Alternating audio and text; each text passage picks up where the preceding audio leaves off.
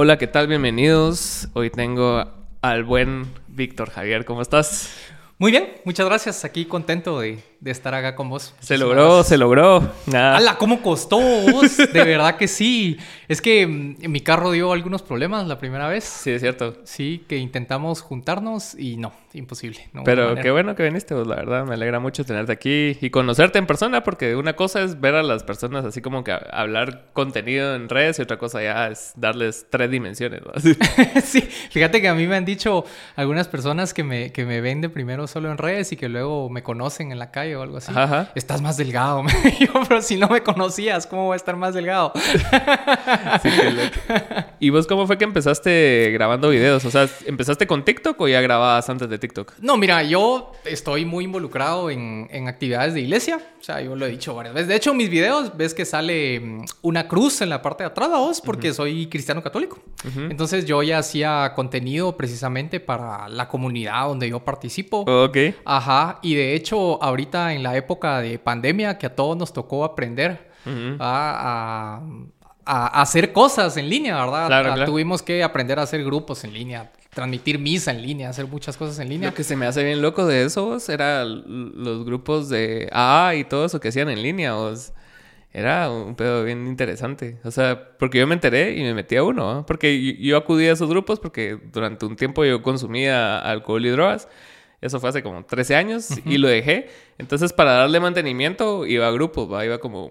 Fui como uno o dos años seguidos a grupo y después dejé de ir y esporádicamente regreso para escuchar a la madre y todo porque te cae bien, va. Pero en pandemia, cabal, me metí a chutear un grupo así de lejos y sí estaba bien. interes- interesante y raro. ¿va? Sí, raro, completamente raro, pero tal vez para, para cerrar tu pregunta, eh, retomé un tema de la universidad que tenía ahí pendiente y mm, comencé a estudiar unos temas que necesitaba estudiar. Entonces me di cuenta que cuando comencé a estructurar los temas, en mi cabeza me empezaron a salir así como bloques bien bonitos de, mm, de información Ok. y para que se me quedara yo me empecé a grabar. Soy muy auditivo para estudiar. Ok. Entonces yo me grababa y, y cuando estaba en el trabajo me escuchaba a mí mismo hablando los temas. Y luego me di cuenta que le podía servir a alguien, lo empecé a compartir en el grupo de la universidad y a la gente le gustó. O sea, seguimos mandando contenido. Y entonces, como vi que estaba la oportunidad en TikTok, justamente lo- me empecé a grabar y empezaron a llegar muchos, empezaron a llegar seguidores y a llegar likes y comentarios y preguntas y empecé a ampliar las cosas. Lo raro es que yo empecé hablando de marketing, administración, economía, cosas así a vos. ¿En qué Y, momento diste el giro mm, ahí? a- Fíjate vos que, que, que bien curioso, pero eh, a mí personalmente tal vez va a sonar muy romántico, pero sí me cuesta un poco no tener conciencia. O sea, yo sabía cuando, cuando empezó el rollo de la USAC, que Ajá. cerraron la U y, y que todos, y, y que había mucha gente diciendo que, que qué mal que lo hubieran cerrado, que por qué la universidad era tan política. Y entonces yo comprendo cuál es la importancia cultural Sí. y, y social que tiene la universidad acá en Por Guatemala. supuesto, sí, cabal. Y grabé un video hablando precisamente acerca de esto. Ese Miren, fue tu primer como putazo. O ese sea, fue el primero. Sí, de hecho Ajá. es el, el único video que yo digo que es el viral porque tiene casi medio millón de reproducciones. De ahí yo no he tenido otro video así.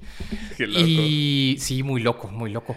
Total y que un video muy sencillo, ¿va? o sea, solo miren, la universidad es importante porque tiene participación política en esto, en esto, en esto, en esto, recibe eh, tanto presupuesto y un fin de semana loco, o sea, se volvió loco el TikTok. De, sí, como de 2.000 personas que me seguían, creció como a 12.000 y pico de gentes. Puta, sí. Sí. Es que TikTok tiene esa particularidad, vos, porque yo me acuerdo que justo yo, yo estaba hablando con, con mi novia, estábamos comiendo y yo tenía en ese entonces, el podcast ya lo tengo desde ponete 2021, pues, y, y pues el que más había pegado en TikTok del podcast había sido así un video con Oliver, que es un comediante que llegó como a 15 mil, va. Y pues lo estaba tomando así tranquilo y más o menos hubo un spike ahí porque vino una chica que trabajaba para OnlyFans, con OnlyFans. Ah, ok. Ajá, y tuvo como que su interés ahí y, y ese video superó otra vez los 10k. Y yo dije, puta, y creció un poco los seguidores. Y yo tenía como 900 seguidores. Y yo dije, ala, ya voy a llegar a 1000 y, y- y ya voy a poder hacer lives, ¿va? Dije yo, así, Sí. y así, ¿qué tal, Lea? Que no sé qué. Y después, como los dos días que saqué el, el que tengo con Sony, que se fue también así como 500 mil. Ese fue como que el, el que generó el chingo de seguidores y es así como que... Y después subías otro a la par de ese y se iba a la verga y tenés como una ola así de que Sí. todo te va bien, va. Sí, es como bien loco. Sí. Y de ahí, yo creo que mi cuenta se terminó de hacer viral justamente ahorita en la época electoral. Sí. O sea, yo ya sabía que había una audiencia Ujú. y viendo la importancia, ¿verdad?, de, las tema. elecciones, del tema, pues sí, empecé a hablar acerca de los binomios, todo en un formato muy neutral. O sea, a mí no me gusta atacar a las personas, no me Eso gusta... me llega, que me, que incluso vos me lo dijiste, ¿va? Sí. Que era así de, mira, trata de ser más neutral y que no sé qué, que no sé cuánto. A mí me ha funcionado y, y te funcionó bien, pues. Sí, me ha funcionado muy bien. O sea, simplemente lo que hago es presentar prácticamente el currículum vitae de los, de, los presidenciales, que fue con los que empecé, dónde habían estado, qué habían hecho. De ahí obviamente se deslizan un montón de cosas que ni modo, así es la vida. O sea, no hay manera de evitarlo. Sí, claro.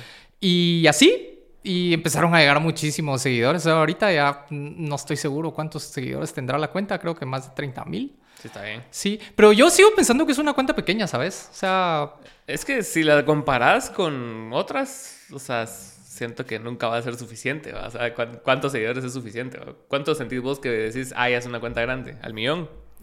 podría ser. Sí. Se me hace que sí. Es que, y además que TikTok también es bien raro porque mm, podés tener, no sé, cualquier cantidad de, de- de seguidores, digamos 50 mil, por poner un ejemplo, y videos con vistas de 100 personas, o sea, que nadie vio, que a nadie le gustó. sí y hay gente que tiene un seguidor y videos con una cantidades de vistas impresionantes. Sí, cabal. Es que es... yo siento que, no sé, o sea... Yo, yo la- para serte honesto, no, no entiendo realmente cómo funciona. O sea, más o menos tengo una idea porque vas aprendiendo con lo que vas subiendo y ves que sí funciona y que no funciona. Pero así que vos digas, este video me va a funcionar porque está buenísimo, así la edición y todo. Y, o sea, y lo subís y es así como 700 vistas como en tres días. Entonces decís vos, o sea, ¿qué hook le falta? ¿Qué, qué, qué estoy haciendo mal? ¿Qué tengo que tuiquear aquí? ¿va? O sea, no está todavía muy definido el algoritmo para a mi Sí, manera de saber verlo. cómo funciona. De hecho, a mí también me pasan cosas así como que... Por, ahorita mi cuenta ya como mínimo llega a los mil vistas. Ujú. Y a veces pasan tres, cuatro días de mil vistas. Y de repente comienzan a llegar un montón de interacciones. Y cuando me meto a ver qué pegó aquí, tengo un video de 150 mil vistas. O sea, son cosas muy raras. O sea, sí, tenés razón, funciona muy extraño ese algoritmo. ¿Y con los binomios cómo te, cómo te fue? O sea, porque antes de. Con los binomios empezaste a hablar de política y después empezaste a hablar con los candidatos. Entonces, vos ya sabías como cierta información de ellos y ya cómo fue ese tu acercamiento a- a los candidatos y todo.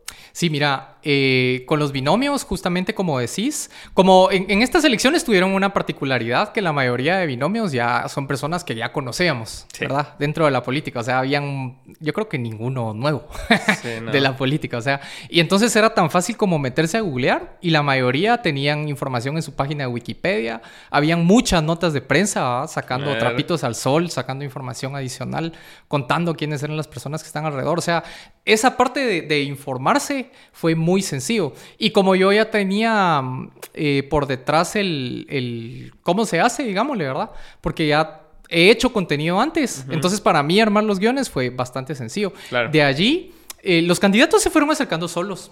Realmente ellos solitos fueron escribiendo. Yo busqué muy poquitos. Pues, La verdad es que si mucho le escribí tal vez a cinco o seis. Pues- Y como fueron viendo que, que se va generando vistas, ellos ahorita están urgidos de atención. O sea, están súper necesitados de atención. Sí, sí, sí. a mí me causa mucha risa porque mañana seguro que ni hola chucho nos van a querer decir. Sí, porque a, a mí me cayeron un par así a los, a los requests de mensajes que te caen en TikTok y así, así gente bien rara. O sea, mire, tengo a Juan Francisco del partido no sé qué y, nos gustaría que hablara con él y que no sé qué. Y así como siete mensajes, diez mensajes. Y me parecía curioso porque, o sea, no, era Mara que realmente estuviera viendo el contenido, pues, porque, o sea, yo no soy tan neutro. Entonces. ajá, como para que sintas que te voy a entrevistar, pues, entonces siento yo que, o sea, no les interesaba, como vos decís, o sea, vos como persona, sino que cualquier medio, o sea, seguro le escribieron a 25 mil TikTokers, va. Sí, seguramente. ¿Sabes que sí me ha llamado la atención a mí de los candidatos? Que eh, en, por lo menos en estas elecciones, que es la única oportunidad que yo he tenido de, de hablar con, con, candidatos a puestos de elección popular, uh -huh. eh, está bien claro quiénes son los que quieren hablar sí. y quiénes no. Sí. O sea, definitivamente. Entonces, por ejemplo, a mí me pasa mucho, a mí me preguntan cuál es mi ideología política y yo respondo, yo soy de derecha, Ajá. ¿verdad? En temas sociales soy muy conservador y tengo tendencia liberal en cosas económicas, ¿verdad? O sea, Claro, sí claro. tengo una fuerte tendencia liberal. Pero entonces, ¿por qué entrevistas a tanto chairo, como les dicen en las redes sociales? Ah, porque son los que quieren hablar, ¿qué va a hacer uno? Ah? Sí, son, o sea, son los que te buscan, son los que quieren hablar. Es bien interesante, de verdad, ver cómo, cómo hay muchos políticos que se esconden y que no quieren platicar, que no quieren dar a conocer qué es lo que están haciendo. Les haces preguntas incómodas y se molestan. Eh, les escribís, por ejemplo, para los debates, tratamos de, de emparejar los debates que hicimos con Siempre Incómodo. Eh, ahí sí la, la regla era emparejar ideologías completamente contrarias, ¿ah? porque si no, no, no había atención, no iba a ser divertido el debate. y nos juntamos con muchos de izquierda y bien pocos de derecha. O sea, Sí. fue bien, bien difícil emparejarlos. Ah, Había muchas uno particular de derecha que sí le gustaba mucho la atención este de- del partido PIN, Armando de León. No. el Lau. Ah, sí. Lam, sí sé Lam, quién es Lam. Ajá, apellido Lam. Sí. Y sí, ese, maje sí era duro. O sea, yo no lo entrevisté y, y me enteré que existía el partido hasta que fui al debate donde no estuvieron ellos, donde estuvo el siempre incómodo streameando y Sí. que le dio las tarjetas a la Mara de Change.org y todas esas cosas. Sí, Lampadía, sí, él Ajá. estaba con el PIN, Partido de Integración Nacional. Pero ese y- sí era duro, era así como que Sí. sí, yo saqué a la Sisi y todas esas chivas, sí. Sí, y, y a mí, mira, a mí lo que me gustaba de él es que, que es honesto para comunicarse. Ajá. Yo creo que eso es valioso. O sea, si un político nos dice claramente mi ideología es esta y yo pienso de esta manera, eso lo debemos de apreciar. Aunque nos caiga mal, aunque no nos guste.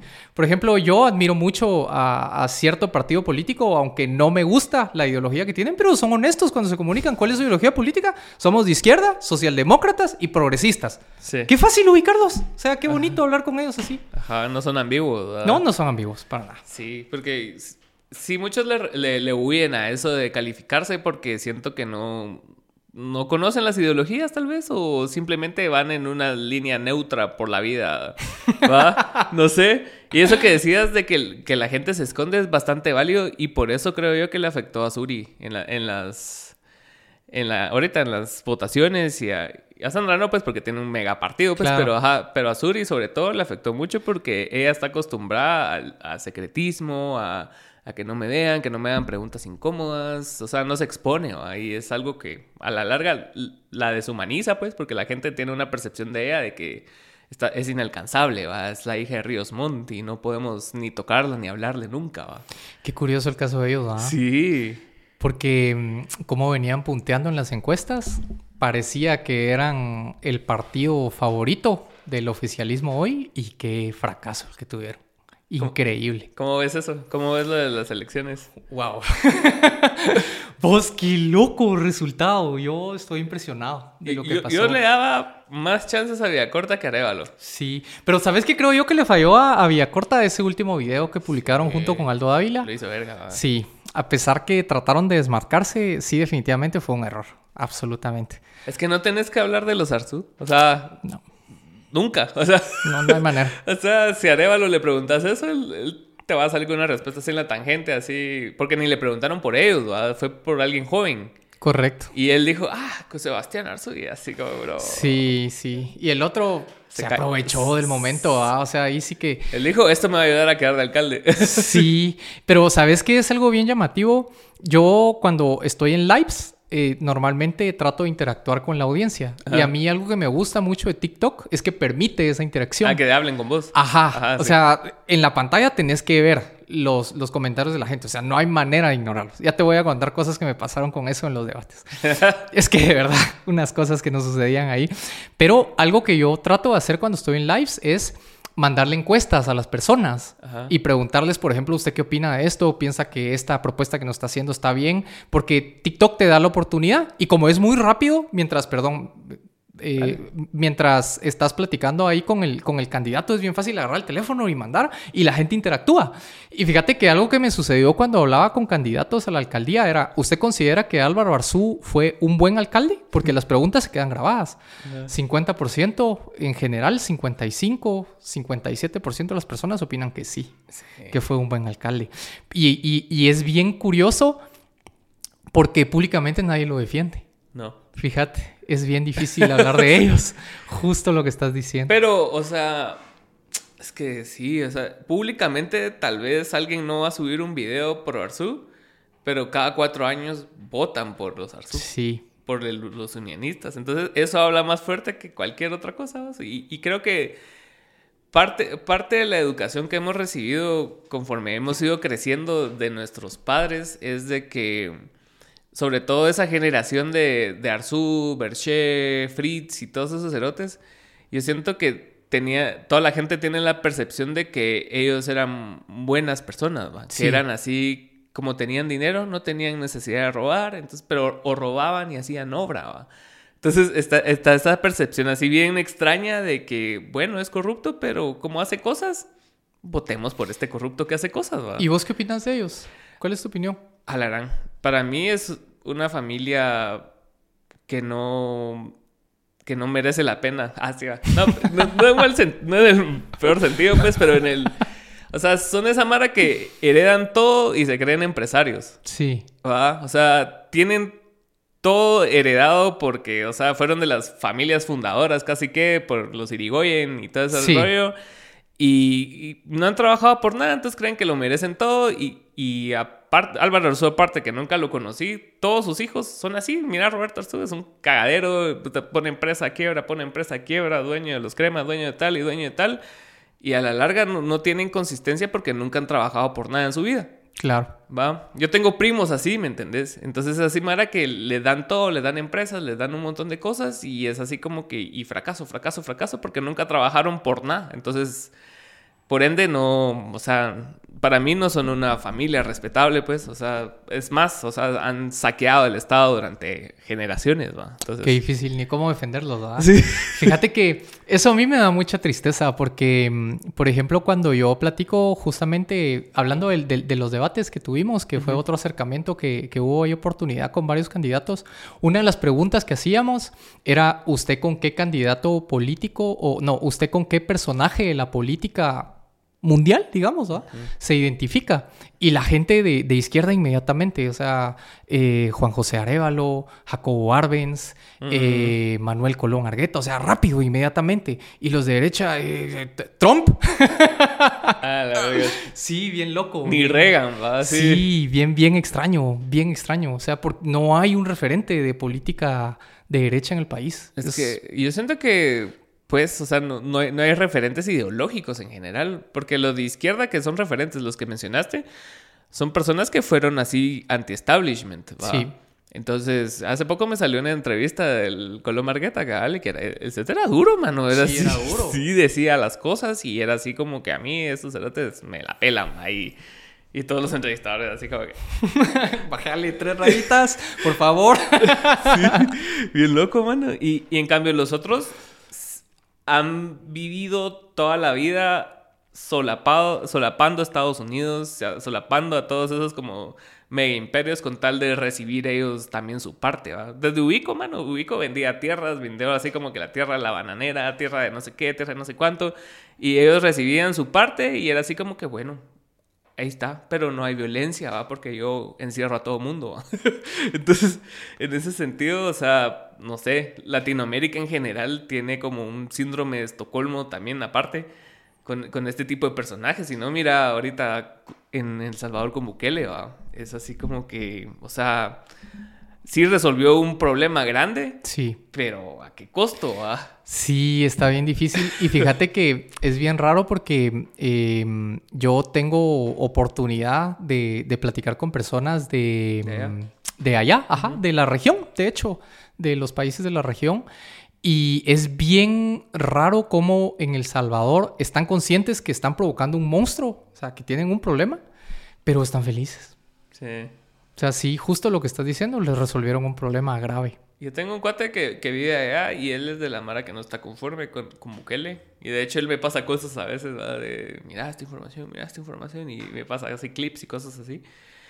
Y, y lo que le- a, a él le molesta es que todo, todo sea basado en cómo él se marketea, ¿va? O sea, Bukele. Porque Claro. para eso es una persona muy inteligente. Y para muchas otras cosas, seguro, pues. O sea, CT es un gran comunicador, ¿va? Sí, no hay duda. Y cada vez que hace algo, lo hace un evento. ¿va? Es así como lo de las maras, un gran video y así, puta pura película. ¿va? Así, cuando él llega a tomar el parlamento, es así, no, yo saco a tal porque es corrupto y tal y tal. Y toda la mara se queda así con, con el faroleo. Y, y- y a mí me pareció en, en ese aspecto lo más peligroso que tiene, ¿va? porque es, es un cerote que sabe vender bien las cosas. Entonces, no sé hasta qué punto va. Y no le gusta que le digan que está mal. ¿Va? Sí, Ajá. eso son, esas son red flags. O sea, Ajá. un político que no le gusta escuchar crítica, hay que prestarle atención. Ajá, y, y siento que muchas personas que lo defienden en redes sociales basan sus argumentos más en las emociones que en lo que realmente sucede, ¿va? O sea, es así como, no sé cómo decírtelo, o sea, como, o sea, como que lo que está pasando, sí resolvió el problema de la violencia y queda, oh, pues, porque puta, que ya quisiéramos Claro. nosotros resolver eso aquí, pues. ¿Cuándo no queremos una cosa así aquí? Ajá.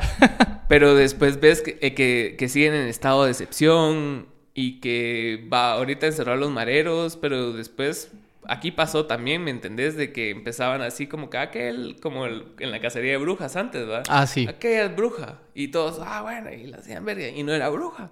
Entonces, e- en ese sentido, o sea, va a pasar algo similar porque ese tipo de personajes toman la misma ruta siempre, pues, o sea, no, la historia se repite siempre, o sea, y no aprendemos.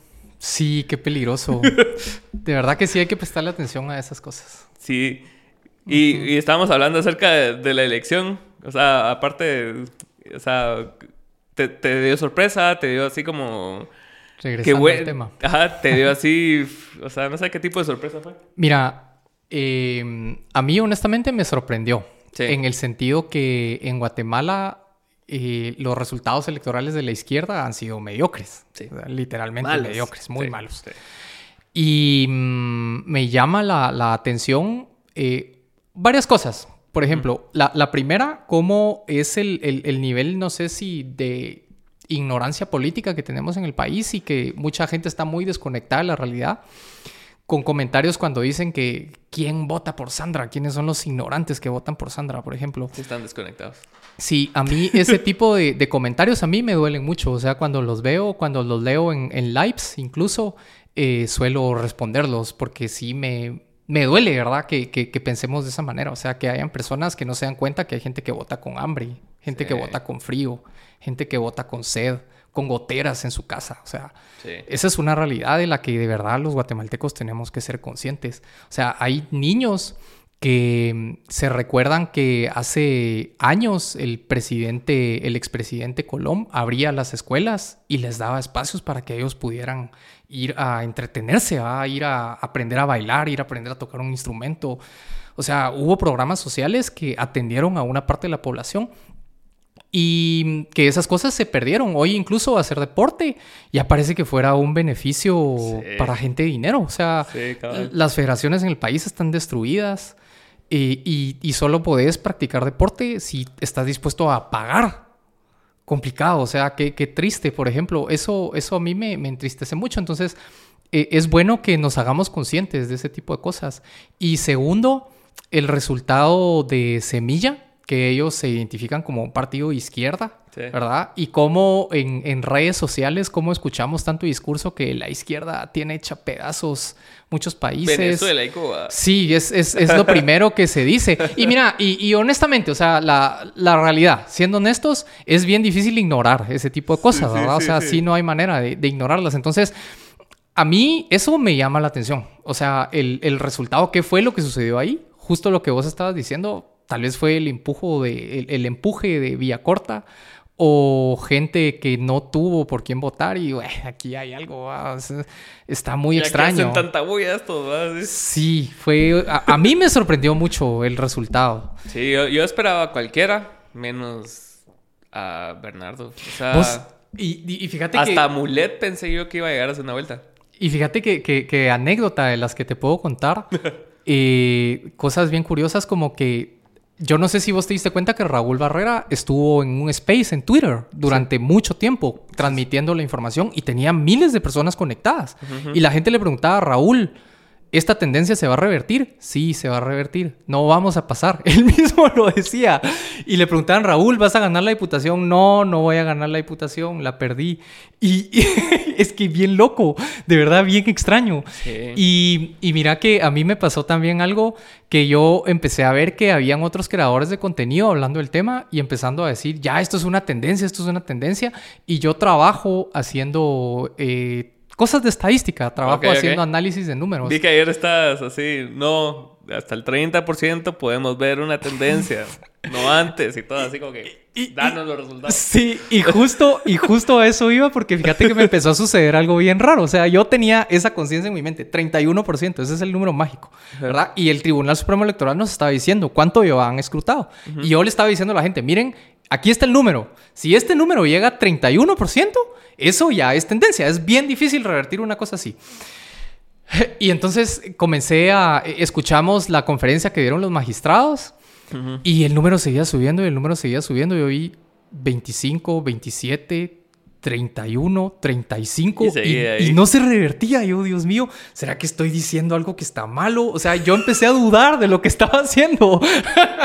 Qué loco. Fue bien extraño. De hecho, ya no quise seguir hablando del tema. La gente me empezó a preguntar en el live, en los comentarios. Nombre, hablemos de, Sí, de verdad, fue bien extraño. De Riquelme.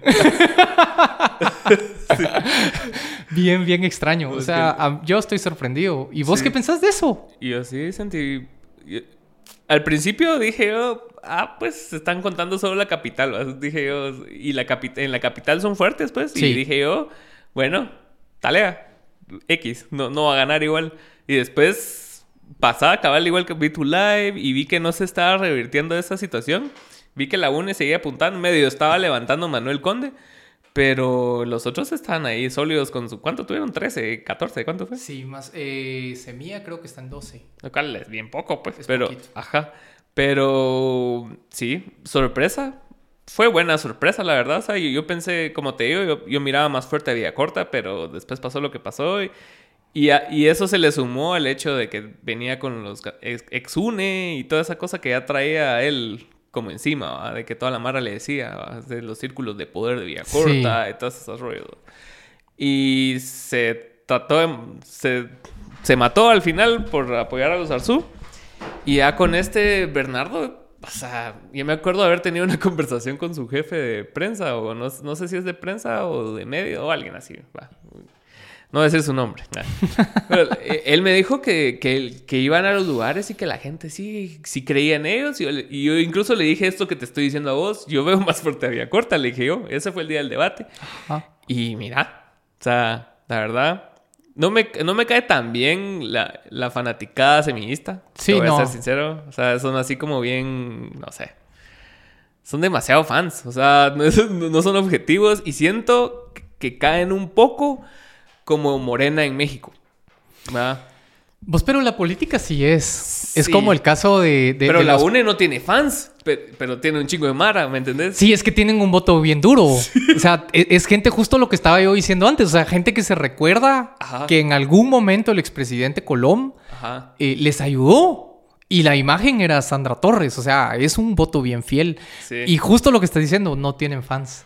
Y es como el caso también de Pineda, que él también tenía unos fans bien gruesos. Y cuando él, ajá, y cuando él dijo vamos a votar nulo, mira el resultado que tuvieron. ¿Vos crees que hubiera ganado Pineda? Yo sí creo que sí. Yo también creo que le hubiera ganado. Es que era el de carisma, era el el más de huevo, pues, en ese sentido. Sí, increíble cómo logró conectar con la gente haciendo videos de TikTok. Sí. Lo que sí es bueno decir es que él tiene, o sea, ya llevaba bastante, ya tenía creo que uno o dos años de estar creando contenido. Mm, eso no sabía. Fíjate, sí, ya su, su contenido ya era antiguo y entonces creo que eso fue parte de lo que le ayudó.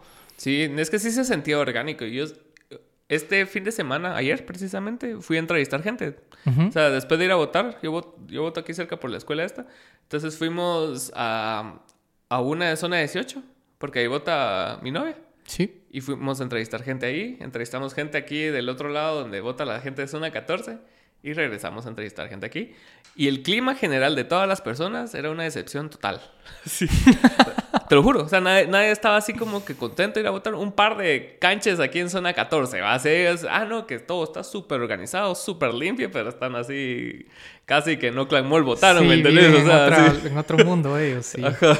Pero el, el resto de personas así normales, digamos, entre comillas, están molestos porque los candidatos no se tomaron en serio, o sea, todo el show preelectoral, ¿va? O sea, les molestaban los TikToks, les molestaban ciertas cosas, eh, como la campaña esa a huevos y con huevos y no sé qué. Sí. Entonces, mucho de ese fue el comentario general de la gente, que no, o sea, que... Y yo les preguntaba, ¿y usted cree que su candidato vaya a segunda vuelta? Y ellos me decían, no creo, pero por lo menos elegí el que yo creía que era una buena opción. A la madre. Y mira, y, y, eh, otra cosa que a mí me llama la atención de, de este resultado, hablando siempre acerca del resultado, es cómo han subestimado al votante. Cómo lo subestimaron. De verdad que mm, bien interesante justo lo que estás diciendo. O sea, cómo la gente se ofendió literalmente de ver a los candidatos haciendo burradas pues en, en TikTok. O sea, el, el, video este de Pineda inyectándose la nalga, enseñándonos la nalga ahí en TikTok. O sea, absurdo. Este chavo que va para diputado tirándose tierra encima y haciendo esas payasadas. no quedó. No, no quedó, no entró. O sea, pero, pero es justamente un voto de castigo. La, la gente no es tonta para votar. Y mm, a mí me, me, ha llamado mucho la, la atención cómo... Eh, cómo varios de los creadores de contenido que, hacemos este tipo de cosas eh, nos está agradeciendo la gente que les dimos información. Sí. Eso es algo bien curioso, fíjate. de verdad, qué loco. Y, a mí me da esperanza en el sentido que literalmente solo necesitamos información. O sea, por eso, eso es eh, una cosa de las que yo decía que me duele cuando usamos, por ejemplo, la palabra ignorante como un insulto. Eso a mí mm. me duele mucho. Porque las personas no son ignorantes porque quieran. Pues. Hay muchas personas que son ignorantes porque el sistema así se los ha planteado. No hay, no, hay las condiciones materiales para que ellos salgan de esa ignorancia. Ajá. Y, y, es tan fácil como la ignorancia se quita, ¿verdad? Presentando información, ahorita sucedió algo muy raro. O sea, a, mí personalmente, porque tengo mis, mis, mis ideas eh, ideológicas, me preocupa, o sea, a mí sí me preocupa que mm, dentro de cuatro años eh, hayamos dicho, vayamos a decir, hicimos algo bueno. ¿O a dónde vamos a parar? sí, yo, lancé ayer precisamente una reflexión acerca de eso, porque yo, sí estaba igual que la mayoría de personas que entrevisté ayer, así decepcionado. O sea, lo de Villacorta terminó de matar cualquier hilo de esperanza que yo tenía en, en alguien. Sí. Porque esa fue mi. de las conversaciones que tuve en el podcast, esa fue de las mejores que tuve, pues. Y, sentí que era una persona genuina y honesta. Y no era que lo que tenía en un pedestal tampoco, pues, pero decía yo, pues, este pisado sí se ve que controla, sí se ve que puede, tiene personalidad, hasta, hasta autoridad tiene. Pues. Se nota cuando hablas con ellos. Ajá. Entonces. Y, y, yo, lancé la reflexión, o sea, de que, que Semilla, va, pasó cuatro años tratando de hacer oposición porque no hicieron oposición. Y, y qué va a pasar cuando ellos ya no sean el underdog, ¿va? Cuando ellos pasen a ser el establishment. Ahí, ahí la narrativa es otra, pues, ¿va? Porque o sea, ya no se pueden escudar en que, ah, no, nos falta, es que no sé qué y no sé cuánto. Y es lo que le critica la mayoría de personas que critican a Semilla, les critican eso, que son, que se andan quejando, que no sé qué, que no sé cuánto, que no hacen nada. Entonces, en ese sentido, ahorita ya, ya la comunicación tiene que cambiar, ¿va? Ya no puede ser el, el, Samuel de antes de, ah, venir a hablar con el micrófono para que me graben, sino que ya tiene que ser alguien que, bueno, pues pasemos una ley en cuatro años, pues, ¿va? Claro. sí, sí. Y, mm, por ejemplo, a vos, una pregunta que te quería hacer, porque sé que, que, estamos en puntos contrarios de, de, pensamiento. Eh, ¿A vos no te preocupa que el, el, tema de la economía, que es algo que, que siempre sale a relucir desde el, desde el otro lado de la, de la, esfera política, se pueda dañar aún más en el país? Es bueno decir que, Guatemala en, en, la región es la economía más grande, es la economía más sana, llamémosle de alguna manera. Porque mm, aquí en Guatemala hemos tenido políticos que sí se han dedicado a proteger empresas. Que bien que mal, ¿verdad? O sea, está mal tener monopolios. Es, es, es, terrible que los políticos se dediquen a proteger empresarios, pero finalmente nuestra economía funciona. Cabal. ¿verdad? Y nos dan trabajo a todos. Ahí sí que son como ocho familias nada más las que nos Ujú. dan trabajo a todos. Pero no te preocupa que, mm, que por ejemplo, eh, cosas como empezar a abrir mercados como ellos proponen de una manera tan brusca, tan dura, eh, dañen de cierta manera la economía o que el Estado comience a participar dentro del mercado, por ejemplo, con la propuesta esta que tienen de, de tener farmacias estatales, una empresa adicional del Estado, ¿verdad? Darle más presupuesto a un ministerio que no funciona, el Ministerio de Salud. Ese tipo de cosas no te preocupan.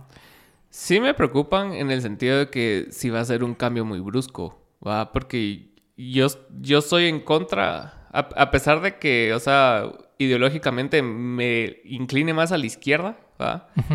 O sea, no, no me ocupa, no me gusta mucho que se vaya de un extremo a otro, porque siento yo que estás desvirtuando todo lo que se ha logrado desde el otro lado, pues, y- y, no considero. Y una pregunta que me gustaba hacerle mucho a los políticos era, ¿usted qué cosas buenas ve? Ah, Porque fácil que te digan así como, no, es que Quiñones no hizo ni... Va, va, entonces preguntarle, va, ¿estás viendo la situación? ¿Estás viendo qué bueno hay? Que vas a continuar de eso bueno, va? Entonces yo soy más de una forma de ver como con- continuista de las cosas que sí funcionan e ir implementando tus, tus toques, va. No creo que vaya a ser radical el cambio, ni que vaya a suceder tan así como ellos lo proponen, va.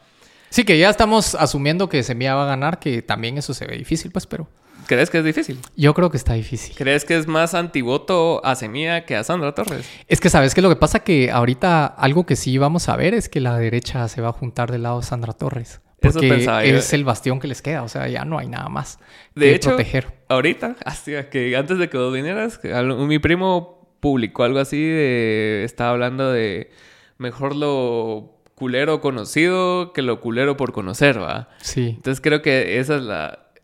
Como que la fortaleza de Sandra Torres es que ya conocen cómo funcionó su gobierno. Sí. Versus estos que son así, la Agenda 2030, Soros y todo eso que dice la Mara, ¿va? Sí, no, no solo eso, sino Las que... conspiraciones. No solo eso, sino que también Semilla se ha enfocado en, en un grupo de la población que sí es crítica de su voto. Sí. Y que cuando nos decís soy socialdemócrata, entendemos qué significa ser socialdemócrata. Sí. Entonces, esas cosas asustan a muchas personas en el país. Sí, y, y también parte por eso empecé a hacer videos acerca de eso, ponete, o sea, acerca, ponete el- la, la caída de Venezuela y un montón de cosas que, que se tienen en, el imaginario colectivo como parte de, de algo ideológico cuando es algo de corrupción, ¿va? No tan-. Ajá. ¿Qué te referís? Entonces, ponete, hice un, hice tres videos o dos videos, no me acuerdo, va, acerca de, de Chávez y de, y de su modelo político, va. Entonces, lo que hicieron fue prácticamente lo que se hace acá, va. Entonces, fue, ellos tenían la renta del petróleo, va. Entonces, el petróleo les daba mucho dinero. En lugar de ellos de invertir como buenos socialistas ese dinero en, en cosas estatales y públicas, lo que hacían ellas, eh, ellos era importar más cosas. Claro. Entonces se gastaban el dinero que generan del petróleo importando para favorecer a, a las castas militares, a los empresarios de siempre allá. Entonces era así como, como pasa aquí con las licitaciones un poco. O sea, está este dinero y pero, ah, mira, y- yo tengo un primo que hace carreteras. Ah, va a tomar 30 millones, va. Y, y lo meten en Barato. compras y cosas así. Y, y en ese sentido fue, fue lo que llevó que Venezuela ya tuviera un déficit de todo el dinero que estaba generando el petróleo y fue lo que lo, lo trajo abajo. Ah, no, no, no fue como unas prácticas comunistas que dijeran así como que no, todo es de todos, sino que fue una práctica de una persona egoísta con una bola de empresarios igual de egoístas y que solo satisfizo a las personas que estaban rodeándolo a él, pues, pero Claro. no, no invirtió en farmacias, no invirtió en nada generar trabajo adentro de las cosas, pues, vamos. Así como socialdemócrata, como pintan los países europeos que son más desarrollados, ponete los que dicen todo, a Finlandia, Suecia, todos esos. Claro. O sea, esa Mara se invierte el dinero que genera en cosas que son beneficio para todos, pues, para que vos cumplas tus necesidades básicas, por lo menos, ¿va? En ese, en ese sentido, siento yo que aquí está, está tergiversado ese mensaje, puta, desde que sacaron a Arevalo y a Arbenz. Ya. Va. Sí. Entonces, poco parte de, Estados Unidos y sus intereses en la región, ¿va? que también, o sea, a Estados Unidos le interesaba hacer guerra, pues. Entonces era así como que le damos varas al ejército, le damos varas a la guerrilla y nosotros estamos talega, el país es un caos y, y se están haciendo verga ellos. Entonces desde ahí viene esa narrativa de que, ah, no, lo- los de la izquierda son los malos porque nosotros somos el Estado y nosotros los estamos protegiendo a ustedes. Entonces, e- es algo que hemos aprendido durante los años, que ha ido evolucionando, pues, o sea, y ahorita, ponete la mayoría de, mensajes que me llegan a mí en los videos y cosas así, es de Mara que dice así como, no, es que vamos a hacer Venezuela y Cuba, y lo que le responde la Mara es así como, no, pero, o sea, ya, Ya estamos, estamos, peor que ellos. Entonces, la derecha no nos ha salvado de nada aquí, pues, o sea, tal vez no, no, no estamos a los grados de Cuba, ponete, pero... Pero le ganamos a Haití. y Gran eso referente. ya, ¿va? Sí. Es- Eso es algo que me llamó la atención que me dijo Mulet. Ponete que, que él vio el futuro de Guatemala en Haití, dice él. Ajá. Que él, eh, cabal, o sea, todas las luchas internas que hay, todas las cosas que están sucediendo, o sea, son bien similares a lo que él vivió allá, ¿va? Entonces yo dije, puta, está duro. ¿Vos cómo lo ves? ¿Sí Pues- crees que la economía se vaya a resentir? Ah, es que es bien difícil, fíjate, yo tengo...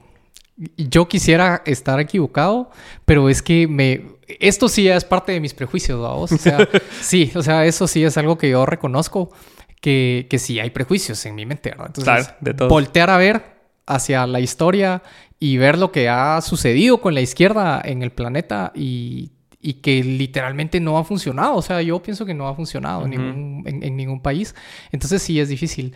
Yo pienso que, mm, que honestamente es necesario en este momento sí dar un somatón en la mesa y sanear lo que está sucediendo en el país Sí. y que salgan verdaderos movimientos de derecha en el país, no esta derecha que tenemos ahorita, que No. sí, a, mí cuando me preguntan cuál es el partido de derecha que vos pensás que está bien, ninguno, a mí me da vergüenza decir que soy de derecha, o sea, es, es un desastre lo que han hecho con, Sí. con el país y, y- y los partidos políticos que tienen y es bien doloroso ver cómo, cómo han manejado el país con tanta corrupción y, y- y la manera tan clientelar entre ellos mismos, Exacto. Ajá. cómo han hecho las cosas. Ese clientelismo era también lo que pasó en Venezuela, que yo te estaba explicando. Y sí, o sea, primero que definan, yo siento que cada partido tiene que nacer de una, de algo ideológico. Sí. No, no puede ser algo que un diputado lo sacaron de otro partido y digo, bueno, yo tengo 20 millones. Sí, y encima Juntemos dicen... Mara, Pues sí, encima se echan frases como, no, aquí no somos ni de izquierda ni de derecha. Eso denota una ignorancia tremenda y de verdad que eso nos debería asustar. Sí. Por ejemplo, hablando del, del otro partido que va ahorita segunda vuelta, cuando le preguntan a Sandra Torres cuál es su ideología política, ella no contesta. Ella claramente dice, ahí le contesto otro día, le dice a una... sabe. Ella sabe, o sea, sabe que eso le va a restar votos y ella es una persona socialdemócrata. O sea, eso, eso fue la una en su momento. Lo que pasa que ya obviamente se hizo un desastre en ese partido político, pues ya dejaron entrar a gente del Partido Patriota, a gente del líder, ya es un revoltijo esa cosa terrible, pues.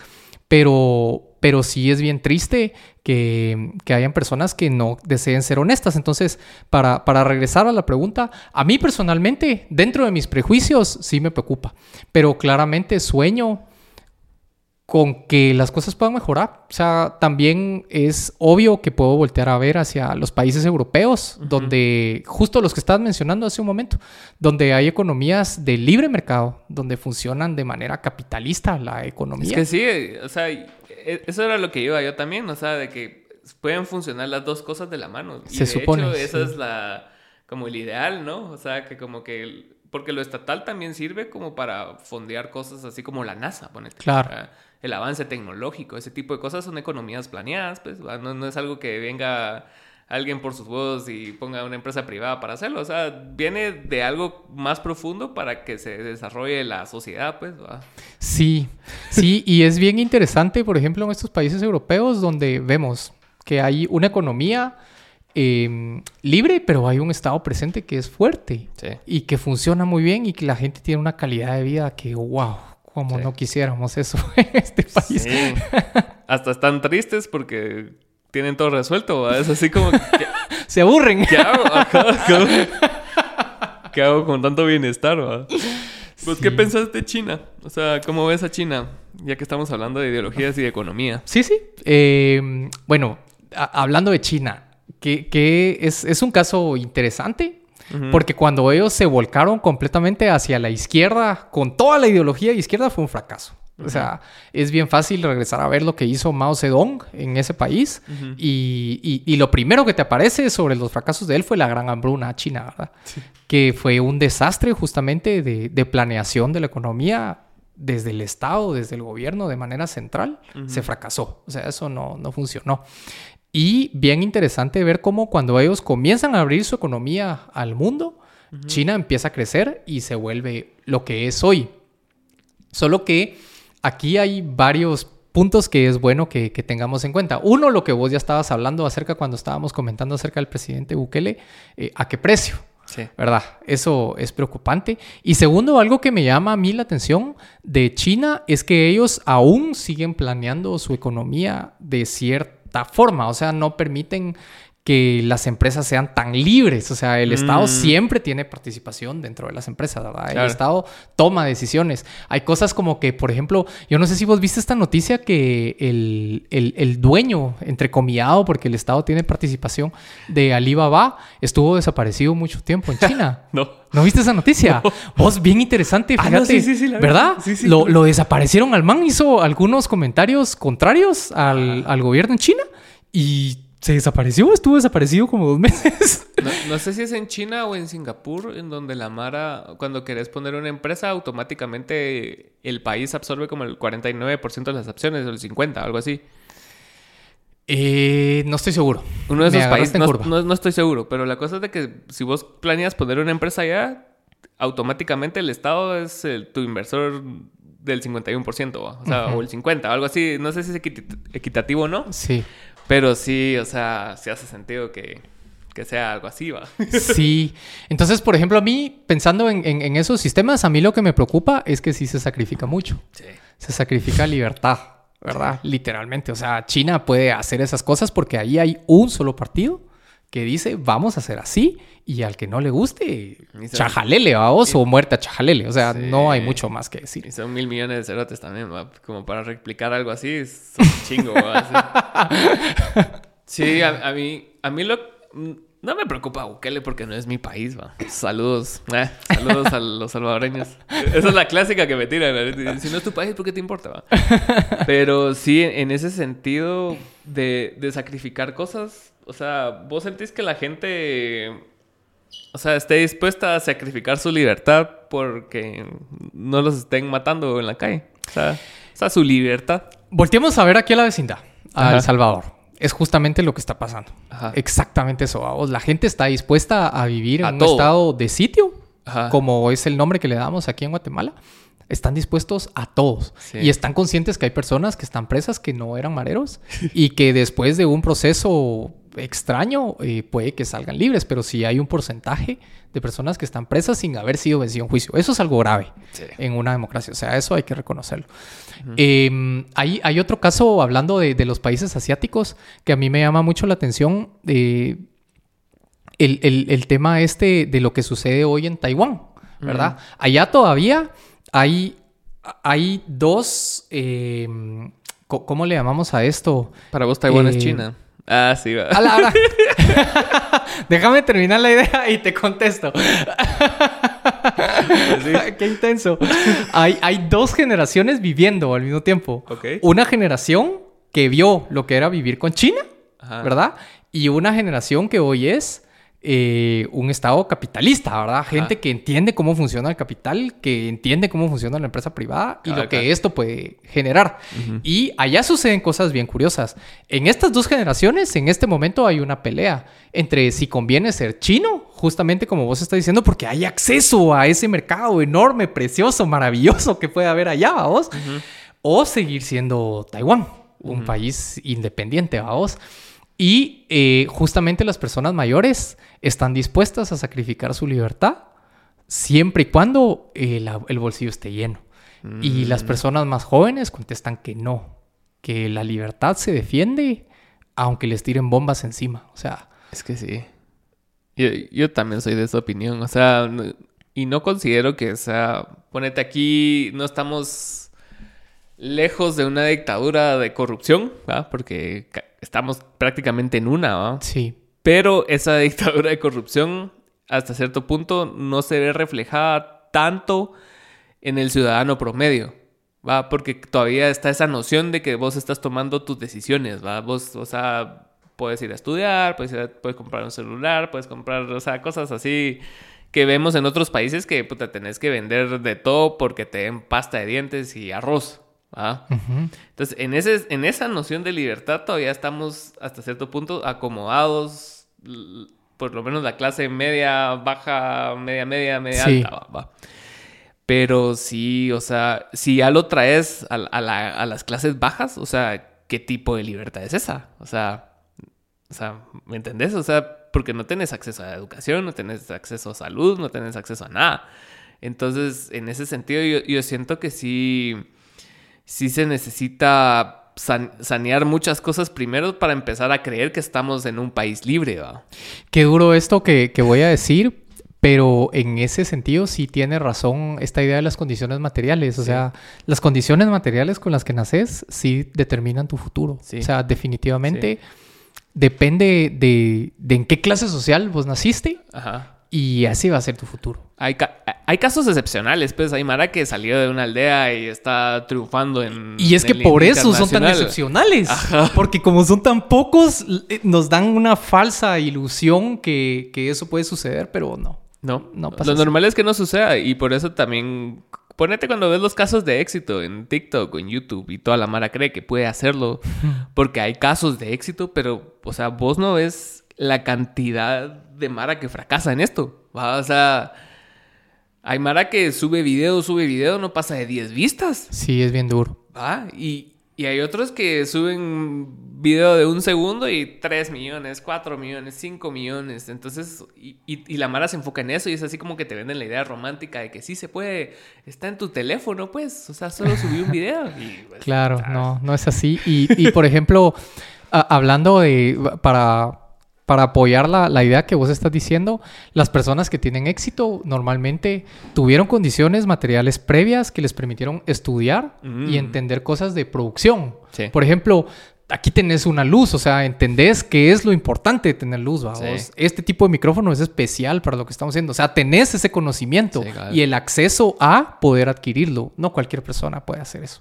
O sea, Sí, y, y se ve también en las universidades, o sea, ponete si tenés la oportunidad de estudiar en una universidad privada, o sea, ves varios contextos, ¿va? O sea, ves la Mara que viene de colegio privado Sí. y viene, y otra Mara que están becados, ¿va? Y, y, y, en- y en- y a pesar de que los- las dos personas tienen quinto bachillerato, ponete. O sea, se nota que hay como que más, como que acervo cultural de un lado que el otro. No es para demeritar, pues, pero simplemente son cosas que con observación te puedes dar cuenta. Pues hay cosas que a veces están explicando unos catedráticos, suponiendo que las personas ya lo saben, porque bien, ya son, pues, bachilleres. ¿va? Supuestamente, vamos. Ajá. sí. Y mucha Mara se queda así, mire, ¿y eso qué significa? va?" Y, y, y la Mara se queda así como, puta, eso lo vi en sexto primaria. Claro. ¿Me entendés? Entonces está bien dispar eso y eso que vos decís de las condiciones materiales, también tu, tu roce socioeconómico también funciona porque, o sea, si estudiaste en un colegio privado caro, vas a tener un roce social distinto que te va a representar oportunidades después, ¿va? No- Claro. Ajá. No es lo mismo que te graduaste. Ah, no es que yo me gradué con Juan José Pais, va. Y es así como que después te jala para una mierda y es así como porque era tu cuate, va. Claro, fíjate que, por ejemplo, esto que estás hablando, ahí yo he tenido oportunidad de trabajar en, en- en un par de empresas y una de esas es una empresa transnacional que tiene operaciones en, en Ujú. muchas partes del mundo y es bien curioso cómo para ellos posiciones importantes como de gerencia y, y los que hacen la relación comercial no solamente es un perfil de estudios el que buscan, ¿verdad? Sino Mm. que son personas de cierto nivel social porque eh, son personas que se conocen entre los mismos dueños de empresas nacionales y, Sí, y jefes de otras empresas. O sea, es justamente lo que estás comentando. O sea, todo, todo eso junto es lo que denominamos condiciones materiales. Sí. Y eso determina tu futuro, literalmente. Sí. Entonces, es parte de las cosas que sí debemos de ser conscientes. Y, que- y creo que en, en- en ese sentido ha, ha- ha fallado la izquierda, o sea, históricamente, como lo estamos hablando, Ujú.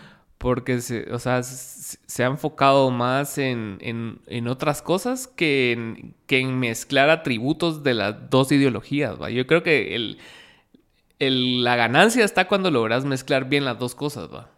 Sin, sin reprimir a la gente, ¿va? Así, Claro. un China que no reprima gente, ¿va? Qué bueno fuera ver eso a vos, pero... ¿Y vos qué pensás de, de- de este tema de, mm, de, de la izquierda en el país? ¿Por qué pensás que, que en el pasado han tenido eh, resultados tan, tan malos? Por ejemplo, me, me llama la atención el caso del MLP, que en el 2019 tuvieron un resultado tan fabuloso para la presidencia y meten un diputado. Ajá. Y ahorita, nada. WINAC y URNG, la izquierda, eh, no sé, más tradicional del país, lo mismo les pasó ahorita a vos. Y el resultado de Semilla, pues es parte de esta coyuntura tan rara que estamos viviendo. ¿va? ¿Pensás que, que- que es culpa de una mala comunicación Sí. o del miedo? ¿A, a qué le atribuís eso? Miedo no creo. Pero creo que entran factores como el clasismo. En el caso específico de WINAC, MLP y todo eso, que la gente, o sea, pues no, o sea, es clasista. ¿va? Y- Pues, pero ¿por qué? Si, si eh, eh, o sea, la gente eh, de escasos recursos, o sea, la base de nuestra pirámide, esa es la, la mayoría. O sea, se Sí. supone que esos partidos representan a esas personas. Pero eh, las personas tienen un, un nivel de, de entender la política que se vuelve aspiracional. Y cuando alguien es igual a vos, no, pues no te da confianza, siento yo. O sea, yo creo que eh, como que tratándome de poner en, en esa situación, va, porque lo he visto, pues, o sea, hay, en- hay en lugares donde ganó Suri, ¿me entendés? Claro, Ajá. qué llamativo. Entonces es como el, el aspiro- aspirar a algo, ¿ah? aspiracionismo, ¿ah? De, de ver a Bernardo, que es blanco, que es así como que es alguien que nació en Uruguay y que puta, vivió 200 años en todos los países y que tiene educación y que no sé qué. Y como que es un, un movimiento bien curado, ¿va? Sí, O sea, no, no ves en la cúpula a alguien que no sea como, no sé, o sea, ladino, ¿va? O sea, en la cúpula casi que todos son ladinos, pues, en, en Semilla. sí. Entonces, en ese sentido, eso les jugó a favor a ellos, el, el clasismo hasta cierto punto, pues que, que es lo que ellos no, no están promoviéndolo, pues obviamente. Claro. Pero yo me topé muchas veces a, a la Mara de Semilla así bandereando y haciendo cosas y, siempre era el mismo tipo de gente, ¿va? clase media, universitarios. Entonces, eh, eh, eso hasta cierto punto se ve bien al ojo, ¿va? Entonces decís vos, ah, mira aquellos que no sé qué y que no sé cuánto. O sea, la gente va a confiar más en alguien así, por como somos históricamente como país, que en, que en alguien que sea exactamente igual a vos, ¿va? Qué curioso eso, porque a mí me llama la, la atención cómo la gente, cómo hay muchas personas que no se sienten identificadas justo con estos partidos, que, que buscan representar a la clase más popular del país. Sí, cabal. Interesante. Sí, y pasó justo en, en la revolución del 44, o sea, era, era la alcurnia, era la mara de dinero la que generó esa revolución, porque ellos estaban descontentos con lo que estaba pasando. ¿va? Claro. Entonces Arbenz no era Jacobo Pérez, pues. No, era Jacobo no, no, Arbenz, claro era que no. José Sí. Arevalo, eran, eran, eran personas que vos decís, ah, qué respetable ese persona, yo quiero ser así, va. Y también viene amarrado del colonialismo, del feudalismo, de que estamos acostumbrados a que personas blancas, o sea, sean nuestros jefes, va. Sí. Entonces, yo siento que es una memoria histórica heredada que hemos traído durante tanto tiempo. Entonces, es, este movimiento más curado de izquierda fue el que pegó porque tiene pues, a los elementos de que luchan por el pueblo, pero también tienen los elementos de, de blancura y de, y de mestizaje. ¿va? O sea, Claro, sí. O sea, ahorita el, el discurso hizo match Ajá. y junto con toda la coyuntura que estábamos viendo de lo que hizo el Tribunal Supremo Electoral, Sí. de ver cómo Suri, a la- yo ahorita que estabas hablando de Suri, se me vino inmediatamente a la imagen verla vestida con un traje chill. Dios mío, eso me dolió Mala mucho. estrategia de Sí. todo, mano. Me, me dolió demasiado ver eso, de verdad. Y... Se sintió como burla, ¿va? o sea, Sí. ta- tal vez no era la intención, porque estoy seguro que nadie quiere tomar esa postura, ¿va? Pero... No, de hecho, todos los presidenciales los hemos visto en algún momento con algún traje, con, con alusión típica. No sé si sea la palabra correcta. Yo recuerdo. maya. Ajá, indumentaria maya es la. Ajá. Yo recuerdo haber visto incluso a Alfonso Portillo con algún saco bien bonito, con, con todos Sí, los toques estos. O sea, es, es común, pero en ella yo lo sentí bien insultante. El contexto también Sí, de ella. es- terrible. sí. Es que también ella le jugó mucho en contra de los crímenes del padre y también su postura tan tibia en los años que estuvo en el Congreso, pues, que era parte del- de la corrupción. Entonces todo eso sumado y decís vos, ah, ¿será que queremos otra vez eso? Sí, qué difícil. Sí, Complicado. Pero qué buena onda que viniste vos y tenés alguna pasión así, aparte de, de la política, la estadística. Eh, sí, pues fíjate que me gusta mucho la música. ¿Ah, Como sí? estaba diciendo, sí, al principio. De hecho, en, en mi live siempre me preguntan por qué tienes una guitarra ahí atrás. Porque soy músico. Ah, Sí, me, me gusta mucho la música. Toco guitarra, toco un poquito de piano. Ah, en el colegio aprendí a tocar marimba, fíjate. Wow, Sí. eran instrumentos. Sí, es una belleza. Es una belleza. Me gusta cantar. Aprendí a cantar hace muchos años y según me dicen, lo hago bien. ¿Y lo haces? Sí, lo hago, pero, eh, pero en un contexto muy religioso. ok. Canto misas, canto en grupos de oración y cosas así. Ok. Eh, mm, de, de hecho, ahí tengo, tengo un grupo ahí de, de seguidores de la comunidad que échate un día una canción, pero no, no me atrevo, no me animo. Sí, es otro rollo, ¿va? Sí, sí. Y de ahí, pues, eh, creo que mis hobbies, pues, pasan específicamente por esa parte. O sea, me gusta mucho la música, me gusta leer, me gusta estudiar mucho.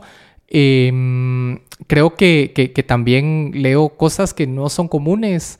Me gusta ¿Cómo leer teología, me gusta estudiar Mm. filosofía, eh, leo, eh, consumo mucho contenido también en, en redes sociales, eh, pero consumo contenido que yo creo que es extraño, no sé si, si, si tal vez soy solo yo el que se sienta así, pero consumo cosas sobre geopolítica, por ejemplo. Mm. Casi consumo mucho, pero no contenido vacío, fíjate, es, no sé si vacío sea otra vez palabra correcta. Ah, sí. Pero sí te entiendo, sí.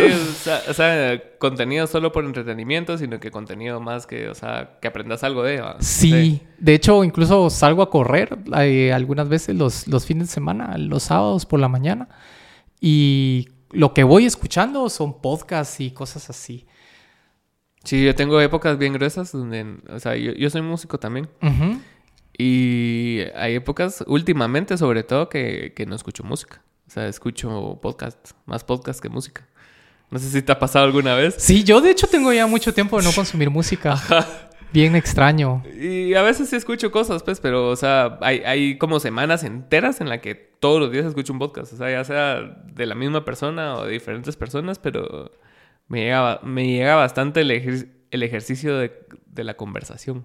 ¿Vos y qué, y, y qué referentes de podcast tenés? ¿Qué te gusta escuchar? A la gran. Fíjate que el primero que me enganchó, y fue en pandemia, cabal, fue Joe Rogan. Ah, pues él cómo lo mencionan los podcasters. A él nunca lo he- no lo escucho, pero sí la gente que lo ha escuchado. Es que fue como el visionario del podcast, digamos. Él, él empezó podcast cuando nadie hacía podcast.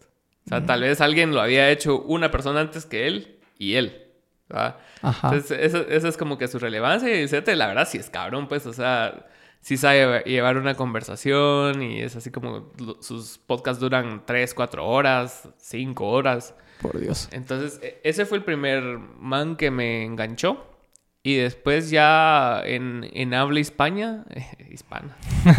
en habla hispana empecé a escuchar mucho el creativo Ah, sí, de pues. Roberto Martínez. Saludos. Saludos. y después a quién? Escuché un tiempo Se Regalan Dudas, ya no, porque también sentí que era así muy, no, no- muy mi línea editorial. Pero me gustan esos. Y también los de humor, que son así va- vacíos, diría vos. Sí, lo- los de humor ácido, justo los mexicanos, ¿verdad? Vos sí, ¿y qué pensás del- de, de ese modelo que ellos han creado? A mí me gusta mucho México porque uno es un país muy grande, o sea, Sí. hay mucha más gente que consume absolutamente todo, pero yo creo que allá los que están haciendo contenido encontraron una fórmula bien, bien curiosa con, con el podcast y parece que están teniendo éxito. O sea, Sí. justo estabas hablando de Roberto Martínez, Sí. eh, seguro que te referís a, a la retagila de comediantes que hay allá haciendo podcast. Sí, me, me refiero a Hermanos de Leche. y- Mm. Y La Cotorrisa nunca me gustó tanto, pero, o sea, Pero es innegable el éxito innegable. que tienen. Ajá, pero llenan foros gi- gigantes. O sea, yo creo que llenaron el, el Foro Sol en México. Sí, O sea, va. son lugares que llena Luis Miguel, ¿me entendés? Ajá, sí, ¡Qué loco! Sí. Pero en ese, sen- en ese modelo que encontraron, yo siento que fue como una respuesta a la cultura de la cancelación que estaban viviendo ellos en, en esa su época. Porque, por, ponete, el Me Too en Estados Unidos fue hace cuánto, en 2016, 2017. Creo. Y creo el Me Too en Latinoamérica llegó como en el 2019, 2020. ¿va? Sí. Ajá, cuando estaban fundando a medio mundo en, en Twitter y, y que todo el mundo. Entonces creo que esa fue la respuesta que ellos encontraron a, a eso. Y, y siento que les salió bien porque la gente también tiene necesidad de escuchar ese tipo de contenido, pues. O sea, no es. No, te- no todo tiene que ser tan curado, ni tan propio, ni tan bien hablado, ni que seas siempre progre y siempre. Va, ¿me entendés? O sea, Sí. necesitas crudeza, necesitas Mara que diga muladas por decir muladas, porque realmente cuando, cuando estás en ese mood, no sé si te pasa, pero cuando estás con tus cuates chingando, ¿va? Y, y empiezan a hablar muladas, ya se vuelve una cosa de solo hablar muladas, ¿va? No, no es algo que... mm, es algo de quién dice la peor cosa, ¿va? Claro, sí, sí, se Ajá, entiende. vos te pasas de vergas, el otro se pasa el doble de vergas. ¿va? y el otro todavía tres veces más. ¿va? Entonces creo que e- eso fue como que lo que pegó porque es algo donde todos nos sentimos identificados, ¿va? sobre todo los hombres. Claro. Entonces es así como, puta, sí, a huevos, este cerote está diciendo la- lo, que estábamos hablando el otro día y, en y la cotorriza basa también en anécdotas. ¿va? Entonces Sí. son anécdotas y bien estúpidas también, entonces la vara como que le digo. ¿va? A mí lo que me gusta de, de estos chavos de la cotorriza es que encontraron una forma de conectar con la gente bien curiosa. Sí. Justo por lo que estabas comentando, eh, el tema de, de las anécdotas que ellos comparten.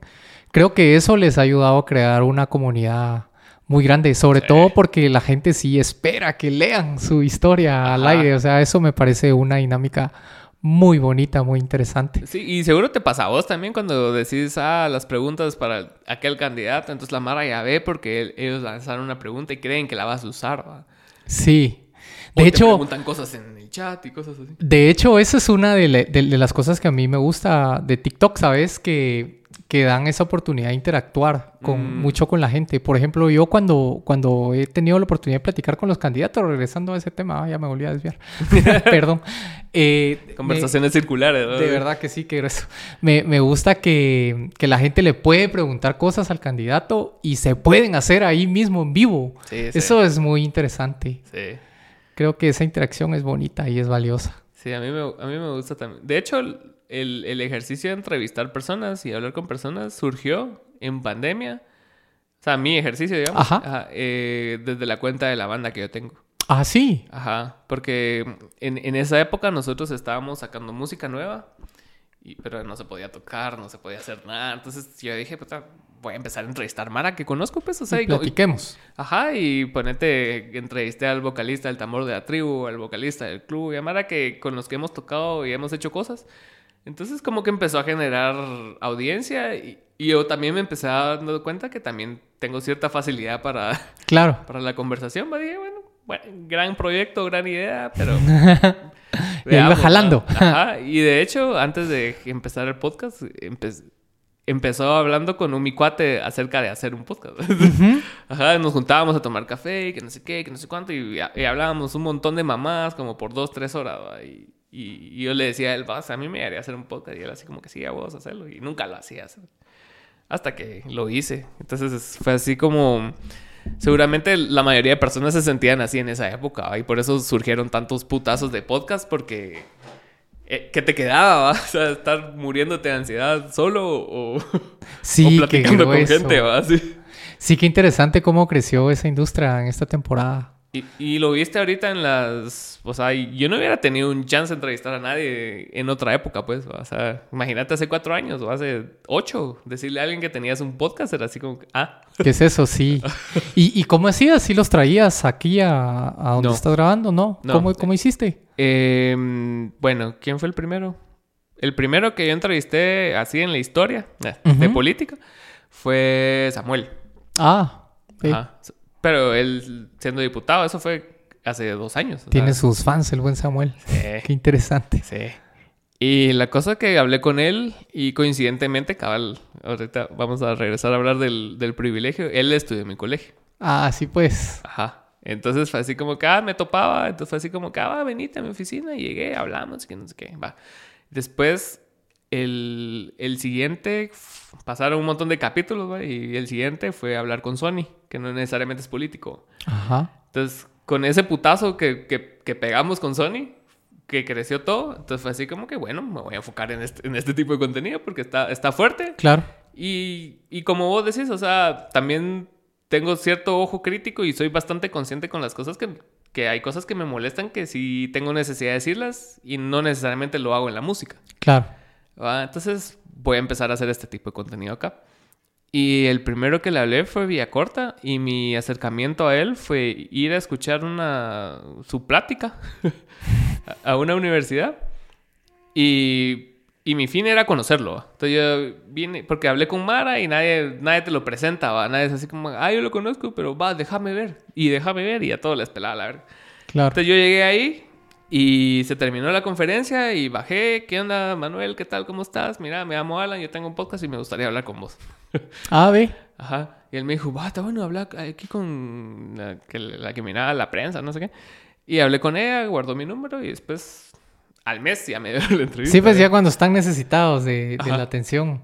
Pues qué curioso, ¿verdad? Ese, ese acercamiento que se, que se puede tener con ellos. Sí. A mí, algo que, eh, hablando siempre acerca de, de- de este tema que, que trataste de, de llevar la conversación, de las cosas que me gustan, algo que me ha pasado este año con, con este rollo es que qué divertido es hacer contenido. Sí. O sea, yo me divierto mucho haciendo eso y, y di- me, me ha causado mucha risa ver cómo los, los políticos ahorita cómo buscan la atención de uno, cómo se preocupan porque les des el espacio.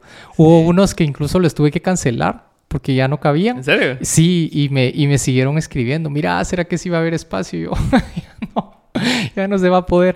Qué pena.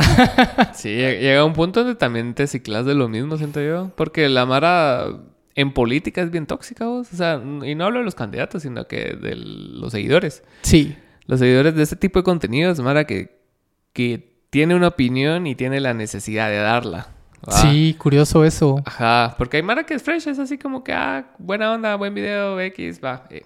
Y después hay otro así como que, mira, ¿y por qué no le preguntaste? Y vos así, bro, Ajá. ¿por qué no? Así. Sí, El- Sí. que me- que creo que fue siempre como que me contó que él le dijo a un señor que hiciera su contenido, así le dijo así como, va, pues, si no te gusta, hacer tu contenido. Y como que le empezó a hacer videos dedicados a él, así como, mire, todavía estoy esperando mi respuesta. Video uno. no, hombre. Gente. Sabes que yo también contesto eso bien seguido. Sí. Cuando sí, yo a veces soy pesado para contestar en los comentarios. Sí. Justo con, con ese tipo de cosas, cuando deberías de haber hecho hacerlo, bro. O sea, dale viaje y ya. O sea, Sí. Y a veces lo tiran con la mejor de las intenciones y uno solo no está en el mood. Uno, uno ya leyó 30 de otra cosa que vos decís, ah, otro imbécil, le voy a contestar. Sí, qué maldad. Y a veces, y yo a veces regreso a ver las respuestas y digo yo, pero ¿por qué contesté tan grosero? ¿Qué, ¿Qué estabas pensando en ese momento? A mí me acaban de bajar un video y no fue enteramente mi culpa, aunque sí. Ah, sí. Pero fue porque le contesté a un maje que, que, que le dijo a Arevalo Vendepatrias. A, Ah, vi. A, a- a Arevalo papá. Ah, ok. Ajá. Entonces yo dije, este, este qué imbécil le voy a contestar. Entonces le contesté. Y, y hice un video como de 10 minutos contestándole. No. fue como 5. 5 minutos y así. Y al final lo cerré así como que empezó tirándole mierda al sistema de, de, de educación. O sea, yo entiendo que el sistema de educación es paupérrimo, pero este tipo de comentarios y tu madre. O sea, Sí. ahí- y ahí elaboré, va. Y al final cerré así como que los únicos vendepatrias aquí han sido el ejército, va. Y, y cerré el video así. Eh, también me gusta jugar con la línea esa de, de, de chingar a la Mara en, en lo que cree así tan fielmente, va. O sea, Sí. no necesariamente yo creo eso, pero me gusta así como que picarte, así como que, ah, mira, me estás diciendo esto, aquí está. Y la cosa es que se levantó una ola de comentarios en contra de ese individuo Ah, la pobrecito. que me reportaron el video. Y así sin apel, no se puede apelar, no se puede nada, o sea, lo bajaron. Fue así como En que TikTok. Sí, TikTok tiene eso, muy chino. muy, Muy chino. estilo chino. Ajá. Y la Mara, no es que la Mara sí se pasó de vergas, pues, o sea, sí le estaban diciendo, ah, qué estúpido, ah, qué imbécil. Y todos le empezaron a contestar, otros, otros hasta le hice un video No. a sus respuestas también. Creé un monstruo. así. Lástima que no vi eso, hubiera sido divertido. Sí, qué curioso cómo funcionan las redes sociales. ¿Vos cómo ves eso del cabal de la censura en redes? Eso, eso te quería yo también preguntar.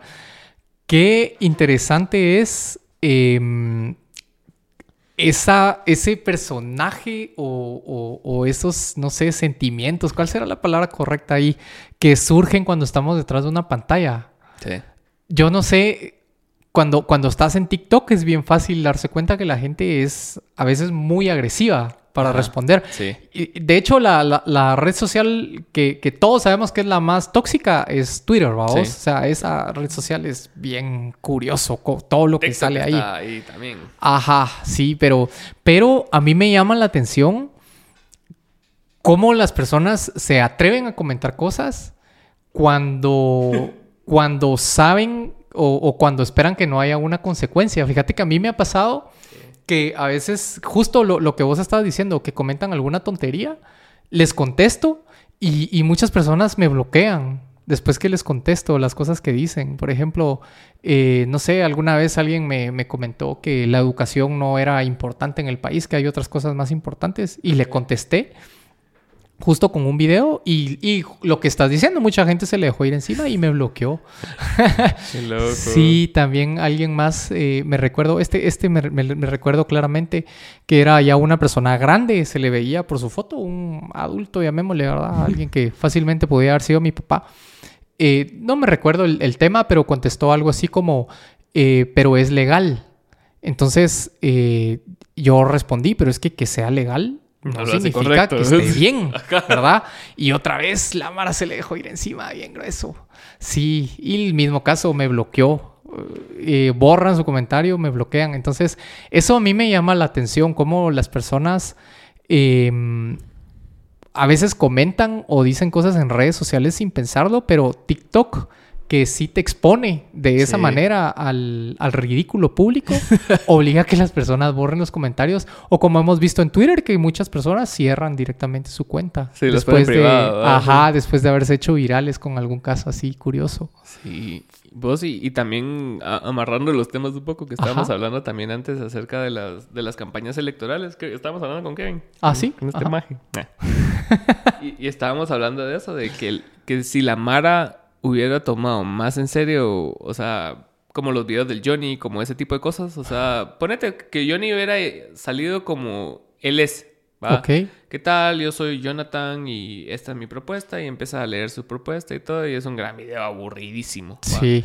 ¿Va? Entonces también nosotros somos culpables que ellos se comporten así porque les damos la atención.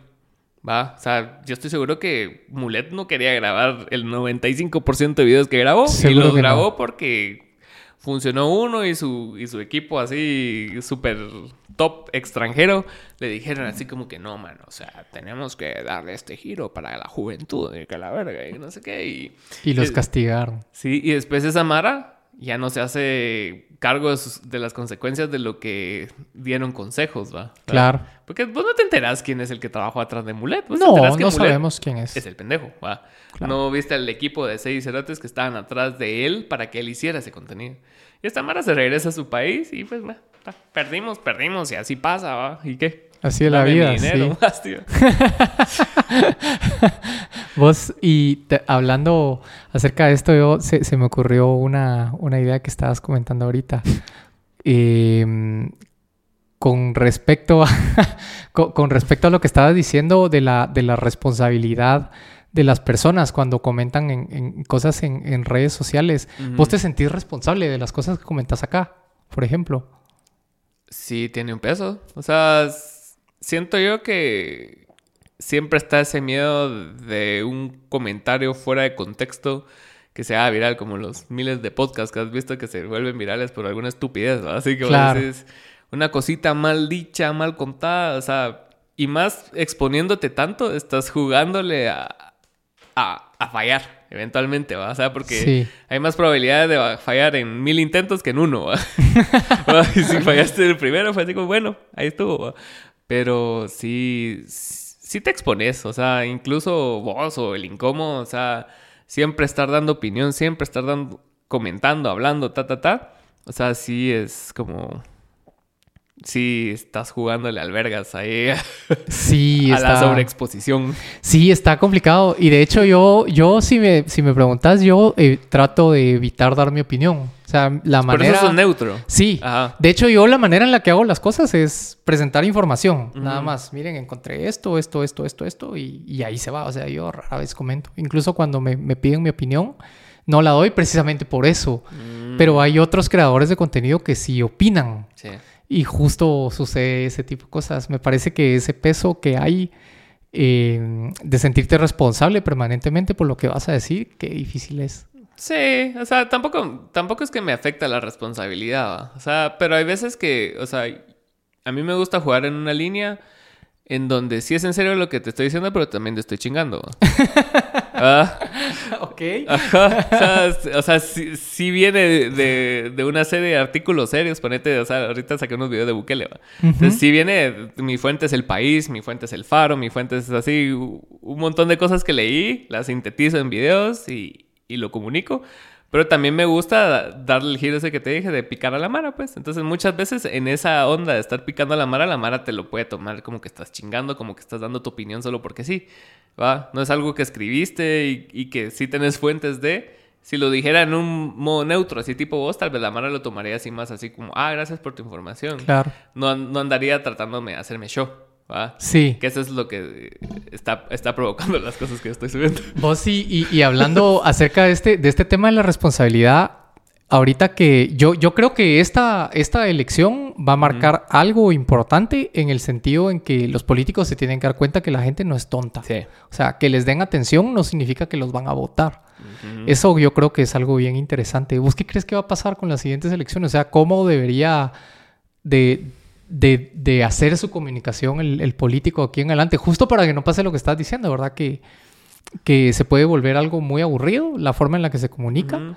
Pero si se paga hasta el otro extremo, claramente ahorita castigaron a varios. Sí, yo, yo se lo dije a Tono Coro. ¿Ah, sí? se lo dije.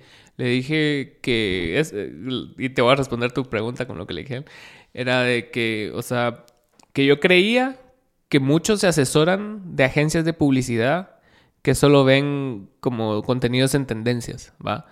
Y que tratan de trasladar el contenido de tendencia a vos. No te tratan de hacer que vos desarrolles tu personalidad adentro de la red social, ¿va? Entonces, Ay. ajá, es como que vos mañana empeces a subir TikToks bailando. ¿va? O sea, ¿por, este ¿por man, qué? qué loco. ajá, sí. Sí, como que de la nada, siempre incómodo salga bailando en los audios de tendencia y que vos digas, o sea, pero ¿Qué pasó? claramente eso no es él. Sí.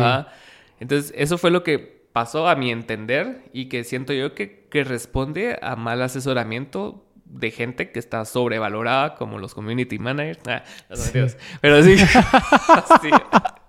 Pero, pero sí están gastando mucho dinero en gente que ponete. A mí me ha pasado con la banda porque nos han asesorado en ciertas cosas, ¿verdad? Uh -huh.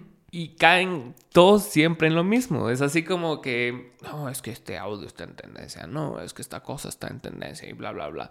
Y lo haces y no funciona porque la Mara ya lo vio 700 veces en mejores cerotes que vos, ¿va? ¿sí? Entonces vos tenés que desarrollar una personalidad adentro de tus redes, pues. Y, y, siento que no, muchos no la desarrollaron. Creo que el que mejor lo hizo fue Carlos Pineda, güey. Ah, sí. Sí, sí él fue el sí, que fue mejor desarrollo de conectó. personaje fino. O incluso Bernardo. Bernardo usó bien las redes, pero no fue ridículo. ¿Va? Se echó sus cosas como la queso y mulas así. Claro. Pero, o sea, no le quitó seriedad. Sí, no se le... sentía genuino. Ajá. Así como chingadera, si estoy en el aeropuerto, la queso, ay, me voy. Pero, ajá. ¿Sabes qué me preocupa a mí de, de, este rollo que estás hablando ahorita de desarrollar un personaje en las redes sociales? A mí ya me pasa que hay personas que me reconocen en la calle. Ajá. Eh, y, y, a mí algo que no me gusta es que las personas piensan que ese, no sé, personaje que uno desarrolla en las redes sociales, eso sos vos nada más. Sí, sí. ¿Verdad? Entonces ya cuando, cuando alguien se me acerca ya solo quiere hablar de, de esos temas. Eso se me hace curioso. Por ejemplo, ahorita que, que me dijiste eh, qué otros hobbies tenés, me, me, desenfocaste de lo que estábamos haciendo ahorita. Completamente sí. me sacaste de, de, de, donde venía mi, mi idea. Justo por eso. Ah. Porque cuando me pongo delante de la cámara, siento que sí, como que uno desarrolla un personaje, justo sí, lo que estás seguro. diciendo. ¿Sí te pasa? Sí, seguro. O sea, Yo quiero pensar que no, pero fijo sí, o sea, es algo inevitable porque... Porque la, la cámara impone, ¿va? Entonces, y más cuando has tenido cosas que te han funcionado de una forma. Entonces, hasta cierto punto las personas van dándole forma al personaje que quieren de vos, Claro. ¿va? Entonces, viste vos que funcionó algo 500 mil, puta, esto está talega, decís vos, ¿va? dopamina, seguidores, decís Ala, vos, sí, ese lo rollo. estás es- chequeando y más 99 todo el tiempo, vos decís, puta, estoy haciendo algo bien, qué talega soy. ¿Va? Es como lo de Pavlov, ¿va? O sea, empezás a salivar, ¿va? Y dices así como que te suena la campanita y dices, a la verga, ahí está. Me desbloqueaste un recuerdo. Ahorita te voy a contar algo. Ajá. Termina. Y entonces, y yo siento que uno se va adaptando a lo que ve que va funcionando hasta cierto punto y vas creando ese personaje porque va funcionando, ¿va? Claro. Entonces siento yo, y también te puede servir para protegerte, ¿va? Después decís, no, hombre, era un personaje, ah, sí, tipo el Johnny, ¿va? Sí. Tipo el Johnny, sí. Era marketing, A, ¿va? a Sí. ese man le han de haber jalado las orejas, va. Sí. Sí, qué curioso. Es que después de ese concierto en el que estuvo pegando de gritos puro loco, ¿viste ese cambio que hizo? Bien radical en su personalidad. Ah, Sí, qué curioso. Fíjate que lo que te, lo que te quería decir es, es justamente esto que estabas diciendo acerca de la dopamina, Ajá. que creo que, que olvidé comentarlo al principio. ¿Qué? Eh, uno de los motivos por los que empecé a, a hacer videos es justo porque yo necesitaba sentarme a estudiar. Y entonces Ah. yo no tenía un motivador para sentarme a hacer eso. Entonces lo que me empezó a motivar fue justamente la dopamina que generan las redes sociales. Puta, ¿qué tal, eh? Sí. Es un, sí. es un uso positivo. Como que de le hice un hack al cerebro. O sea, me empecé a ser adicto a, ay, tengo que seguir estudiando para tener algo que comentar hoy. Sí, Qué curioso. sí, y, y lo hablaba aquí precisamente con este Momo Urrola, ¿lo conoces? No. El de Hablando Pajas. Ah. ¿cómo no? Sí, sí. Ajá. Entonces con él vino aquí invitado y estuvimos hablando de eso precisamente, de que él tuvo una época donde él buscaba el clip, él buscaba la viralidad, así. Mm, ya. Te invitaba al podcast y tenía entre todos su estructura de preguntas y temas. Algo que iba a clipear. Así, ajá, algo que él sabía. Entonces ya se predisponía hasta que después dijo, no, o sea, esta mira no está talega, o sea, así estuvo de huevo una época, pero hasta que alguien le puso un alto y le dijo, mira, de esa mierda no voy a hablar, va. Entonces él dijo así como, puta, sí tengo que parar, va, porque ya está, ya estaba solo buscando la nota, va, así puro TV y novelas, el cerote, va. Claro. Entonces sí, sí siento yo que lo de los personajes es, es algo inevitable y la mara que diga que no es paja, o sea, es paja, o sea, o sea no, no, no, no te la creo, pues, ¿va? o sea, tenés que tener algo para entretener a las personas y eso no necesariamente sos vos, sea, vos, una persona normal viene y está en la compu, tranquilo, trabajando, estudiando, chileando, pensando en sus problemas, pensando en su vida y no está pensando así como que, que- ¿qué voy a decir en un video hoy? Y ya, ya nosotros ya pensamos así. Claro. ¿va? Ves un tema, puta, eso va a ser un video. Así como cuando me hablaste el otro día con el Lausac. Sí. Ah, mira, pasó tal cosa. Ahí Ahorita.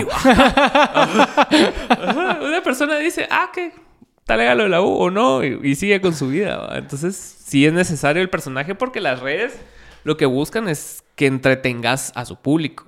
Y te lo gratifican dándote seguidores, likes, dopamina. Pues sí, ¿qué pensás de eso que, que producen las redes sociales? A mí me, a mí me asusta un poco lo enviciados que estamos con el tema del, de Sí. justamente de las redes sociales. Y es por este rollo que no nos damos cuenta que estamos generando dopamina en el cerebro bien grueso. Sí, yo creo que es algo... A ver, bueno. O sea, hay una hay que buscar formas de hackearlo. Yo no soy de la idea de que hay que evitar las cosas, ¿va? Pero hay formas de llevarlo más sanamente, pues. Yo siento que hay veces, a mí me ha pasado de que sí, a veces contesto mucho comentarios, ¿va? Y a veces es así como me, me observo yo a mí mismo así en, en esa situación y yo, bro, ¿por qué va? Si dejo el teléfono así tirado como tres horas, si es necesario, porque si como si nada puedes pasar mucho tiempo en una red social, sea la que sea, YouTube o lo que sea. O sea, a veces puta, ves tus estadísticas en tu teléfono de lo que has visto y decís, puta, pasé 11 horas ese día en el teléfono. Y decís, vos, puta, sí, O sea, no, Se no- me pasó la mano. no está tan sano, ¿ah? O sea, y a veces te quedas al paja. Ah, no, es que mientras el trabajo escuchaba podcast, entonces no lo vi. Nah, pero igual estás ahí, ¿será? Sí, es mentira. Es mentira, sí. Fíjate que a mí otra cosa que, que- que me llama la atención de eso es que ya no imaginamos nosotros, sino que todo el tiempo nos volvemos adictos a estar consumiendo algo. Sí. O sea, antes se podía correr sin llevar nada y la gente iba pensando en sus cosas. Podías, no sé, hacer ejercicio sin necesidad de música en las orejas y la gente estaba en su rollo. O sea, ahora de verdad que qué adicción a estar consumiendo cosas constantemente. Eso hay que prestarle atención. Sí, el, y, es, y es precioso eso del ocio, o sea, sí, precioso en el sentido de valioso, de que puedas estar solo con tus pensamientos, es bueno. O sea, yo también ayer, ayer tuve un día complicado y después dije, voy a ver una película, no la vi, o sea, estu- estuve más ocupado viendo mi teléfono que viendo la película y fue así como que, bro, o sea, tener la capacidad de ver una película y de pensar solo en la película, ¿verdad? Claro. Y después tener la capacidad de ir a caminar aquí a la calle y, y estás caminando en la calle, estás presente en la calle. No estás pensando en otras cosas, ¿verdad? No estás pensando así en, puta, y si subo este video, no, le va a ir mal a esa mierda. Ah, puta, y si no, y, y estás pensando en otras cosas, en el trabajo, en tu novia, en tu novio, en lo que sea. Y es algo como, nos cuesta mucho estar presentes y se están aprovechando de eso. Porque de por sí nos cuesta. ¿verdad? Ah, sí, Sin claramente. teléfono nos cuesta. Y ya con teléfono es peor, porque estás viendo vidas de otras personas, opiniones de otras personas y dices, ay, yo puedo hacer eso mejor. ¿va?". Vos sí, y fíjate, el, el siguiente trancazo para este rollo de los celulares es integrar en el teléfono la inteligencia artificial. Sí. O sea, eso es lo siguiente que viene. Sí. A la gran. Como Eso, Siri eso- más talega. sí. O sea, que ya le puedas hablar al celular como que fuera una persona. O sea, ¿Vos viste la película Her? Mm. Ella. ah, ah, me suena, fíjate, pero no estoy seguro. La, la dirigió Spike Lee, creo, si no estoy mal, o Spike Jones. Spike Lee. Y la actúa Joaquín Phoenix. ¿Ok? Y es una distopia así, Ajá. como futurística, pero, ajá, pero no es tan en el futuro, pero te da a entender que sí, pero es como ese futuro nostálgico. Ah, ok. Ajá. Entonces está el brother solo que no tiene capacidad de tener relaciones interpersonales y se enamora de su, de su sistema operativo que tiene voz de mujer. Entonces, es una inteligencia artificial que él tiene. Que, y que pueden hablar la voz es de Scarlett Johansson. Entonces empiezan a hablar y desarrollan una relación y él se enamora de ella y después eh, hasta hacen un intento de como que consumar la relación, va. O sea, como... Vos. Ajá, usan a una chava X y le ponen así como los auriculares para que se oiga la voz de ella y él así como que... Pero no era ella, pues. ¿verdad? Entonces es, es una distopia así bien fuerte porque ves la soledad del brother y cómo llegó a eso y a eso vamos, pues. Ajá. A eso vamos. Justo fíjate que yo leí sobre un, un caso que se dio justamente en un país asiático. No recuerdo si era Corea, China o, o- o qué país. Mal con los datos Sí, asiáticos nosotros. Regresando con, con ellos, ¿verdad? Pero bueno. Es que, es que, es que se generan muchas cosas allá, hombre. Bien curioso. Sí. Pero justamente eh, una empresa que desarrolló una inteligencia artificial eh, empezaron a generar un grupo de, de usuarios de la inteligencia artificial y sucedió esto que vos estabas diciendo, que hubo personas que, que, que empezaron a platicar con esta inteligencia artificial y generaron una relación con la inteligencia artificial. Sí. No necesariamente una relación amorosa, pero digamos una amistad o algo así, ¿verdad? no, no sé. Y, y la empresa, por cosas de la vida, de, de la, del capitalismo, la empresa cerró. Y obviamente se canceló el acceso a esa inteligencia Ah, artificial. amigos. Sí, Ah, sí, justo esa era la nota. Que, estas personas estaban furiosas porque les habían quitado a un amigo. Fíjate. Pues, y, te pone a valorar, o sea, o sea, qué realmente es el amor, qué realmente es la amistad. O sea, ¿necesitas una persona o solo necesitas algo que se comunique con vos? ¿Va? Porque, o sea, nu- nuestros apegos emocionales se basan en, en no solo experiencias juntos, sino que en conversaciones que se pueden convertir en, en una experiencia. ¿va? Claro. Entonces, en ese sentido, sí te, te hace revalorar las cosas porque es así. ¿Es realmente necesario tener como relaciones con un humano para sentir amor? Así. Ah, Wow.